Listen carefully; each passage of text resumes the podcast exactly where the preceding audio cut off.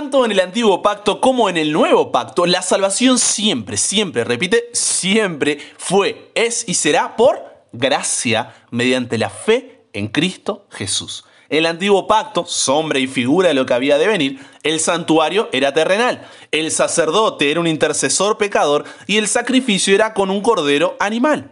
En el nuevo pacto, con la muerte de Jesús y las mejores promesas, el santuario es celestial, el sacerdote es un intercesor sin pecado, Jesús, y el sacrificio es Jesús, como cordero que quita el pecado del mundo.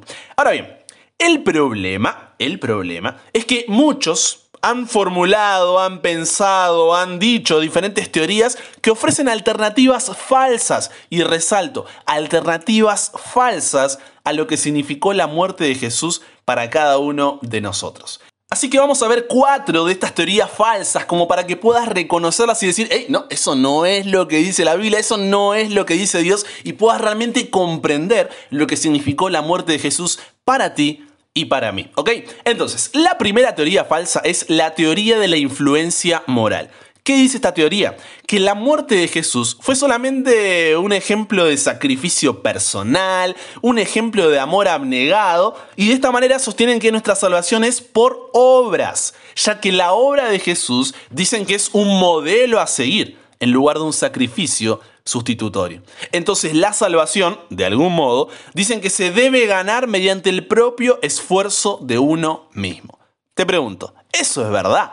¿Eso es cierto? No, claro que no. La Biblia en Efesios 2.9 es clara, dice, no por obras para que nadie se gloríe. Porque si fuera por obras, estaríamos compitiendo, creerías que eres merecedor de y no es así, dice no por obras, para que nadie se gloríe. Así que lo que Jesús hizo no fue simplemente un sacrificio personal, una demostración de amor abnegado. No. La segunda teoría falsa es la teoría del rescate. Esta sostiene que la muerte de Jesús fue un rescate que se le pagó a Satanás por la vida de los fieles. Ahora, ¿esto es cierto? ¿Realmente fue la muerte de Jesús un pago de un rescate a Satanás? No. La Biblia, en Efesios 5.2, es clara cuando dice que la muerte de Jesús fue una ofrenda y sacrificio a Dios, no a Satanás, a Dios. La tercera teoría falsa es la teoría gubernamental. Dice que la cruz no fue un rescate, sino un símbolo de la ira de Dios contra el pecado, que busca reivindicar públicamente el gobierno moral de Dios. Pero, ¿es esto cierto? No, la Biblia es clara. Mateo 20, 28 dice, el Hijo del Hombre no vino para ser servido, sino para servir y para dar su vida en rescate por muchos. Así que también esta es una teoría falsa. Y la cuarta y última teoría que vamos a ver hoy es la teoría Christus Victor, que en su opinión la muerte y resurrección de Cristo significaron un triunfo sobre todos los enemigos de la humanidad caída, incluidos el pecado, la muerte, el diablo y la ley de Dios.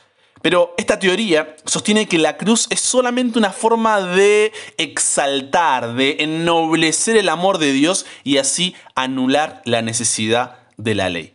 Pero la Biblia nuevamente es clara en Romanos 3:31 cuando dice, luego por la fe ¿Invalidamos la ley? En ninguna manera, dice Pablo, sino que confirmamos la ley. Y la verdad es que mucha gente, quizá una de esas personas seas tú, se siente, a ver, atraída a alguna de estas teorías. Incluso, como decía, quizá tú pensabas de alguna de estas formas acerca del sacrificio de Jesús. ¿Y sabes por qué sucede esto? Porque muchas veces pensamos que la misericordia de Dios es incompatible con su justicia. Creemos que Dios dejará de lado las demandas de la justicia a fin de perdonar. Suponemos que Dios deja de lado su propia justicia y borra cualquier deuda que se le deba. Pero, ¿es así? ¿Qué enseña la Biblia realmente? Al fin y al cabo, estamos para eso aquí, ¿o no? ¿Estás para escucharme a mí? No, estamos para ver qué es lo que dice la palabra de Dios. Y la Biblia enseña que la cruz la muerte de Jesús, el sacrificio del Cordero, es lo que se llama sustitución penal. Voy de nuevo. Sustitución penal, por si quieres anotarlo por ahí. Pero desarmemos este concepto para entender por qué significa Ryan sustitución penal. Mira, sustitución se refiere a un reemplazo, O sea, tomo el lugar de alguien. Y penal significa castigo, un castigo provocado por una ofensa cometida. Entonces, si juntamos ambas definiciones, sustitución y penal, entendemos que la sustitución penal es cuando una persona lleva el castigo que el otro merece. Repito, la sustitución penal es cuando una persona lleva el castigo que el otro merece. Y la muerte de Jesús en la cruz fue una sustitución penal.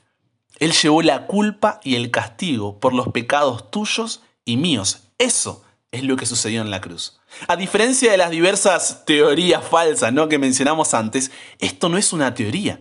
Esto es una clara enseñanza de la Biblia. Romanos 5.6 dice, Cristo murió por los impíos. Versículo 8, siendo aún pecadores, Cristo murió por nosotros. Romanos 4.25, Él fue entregado por nuestras transgresiones y resucitado para nuestra justificación. Primera de Corintios 15 dice que Él murió por nuestros pecados conforme a la Escritura. Gálatas 1 dice que Él se dio a sí mismo por nuestros pecados. Efesios 1 en que tenemos redención por su sangre, el perdón de pecados y así podría seguir con Hebreos. De Pedro y demás. Pero ¿a qué voy?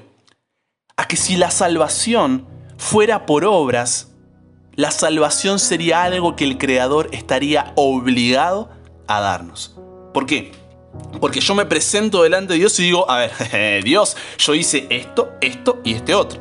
Y yo no hice esto, esto y este otro. Así que a cambio, quiero la salvación que me merezco. Eso sucedería si la salvación fuera por obras. Cuando en realidad Dios no está obligado a darnos nada. ¿Sabes por qué? Puede sonar duro, ¿eh? Pero es real. Dios no está obligado a darnos nada porque no merecemos nada más que la muerte. Porque no hay justo ni un uno. Todos pecamos y estamos destituidos de la gloria de Dios. ¿Y la paga del pecado cuál es? La muerte. Tú y yo somos pecadores, ¿o no? Entonces, ¿qué merecemos? Nada. No hay obra que podamos hacer que nos haga más o menos merecedores del reino de los cielos. Pero el mensaje con el que quiero que comiences este día es Jesús vino a buscar y salvar lo que se había perdido. ¿Te sientes perdido? Todos deberíamos, la verdad, que sentirnos perdidos. Si no, tenemos un grave problema de arrogancia, autosuficiencia y orgullo.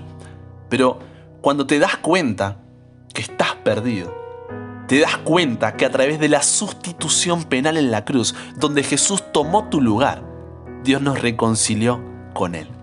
¿Sabes qué es lo más lindo? Que no debes dar el primer paso. No tienes que hacer algo para merecer ese perdón. Y está bien que te sientas indigno de recibirlo.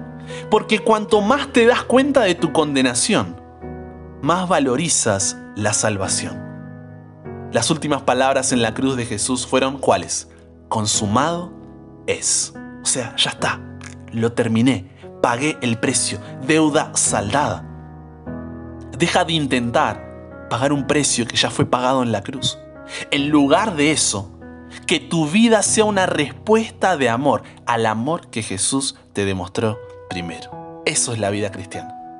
Una respuesta de amor al amor que Jesús te demostró primero.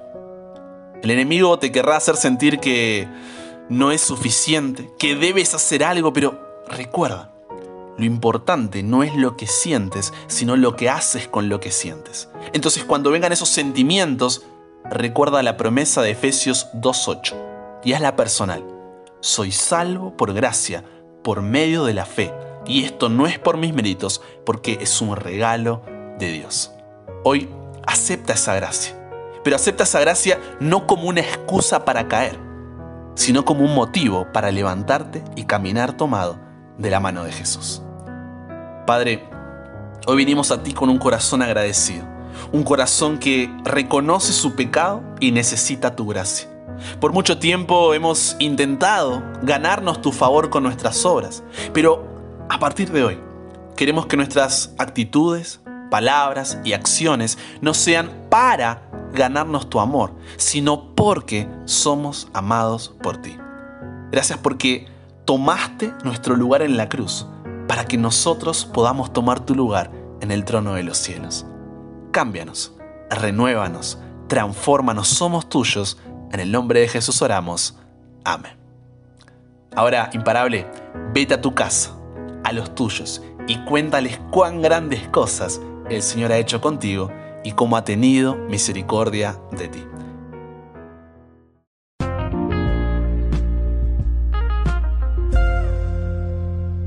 Mando un abrazo enorme, Dios te bendiga en este día, soy el pastor Brian Chalá y es una alegría que seas parte de esta comunidad donde de lunes a viernes tenemos un nuevo episodio de este podcast, ya sea que nos estés escuchando desde WhatsApp, el número es más 5 4 9 11 3 4 4 1 5 0 07. Nos escribes ahí y podrás recibir el programa en formato audio en tu celular para poder compartirlo de mejor manera. También estamos en Telegram, puedes unirte ahí al canal de Telegram. En YouTube, suscríbete, activa las notificaciones como Brian la puedes buscarme ahí. Lo mismo en Spotify o alguna otra plataforma de podcast. Estoy muy, pero muy contento de haber compartido estos minutos contigo. Y si Dios quiere, solamente si Dios quiere, como digo siempre, nos encontramos en el próximo episodio para que nunca pares de aprender y nunca pares de crecer. ¿Por qué?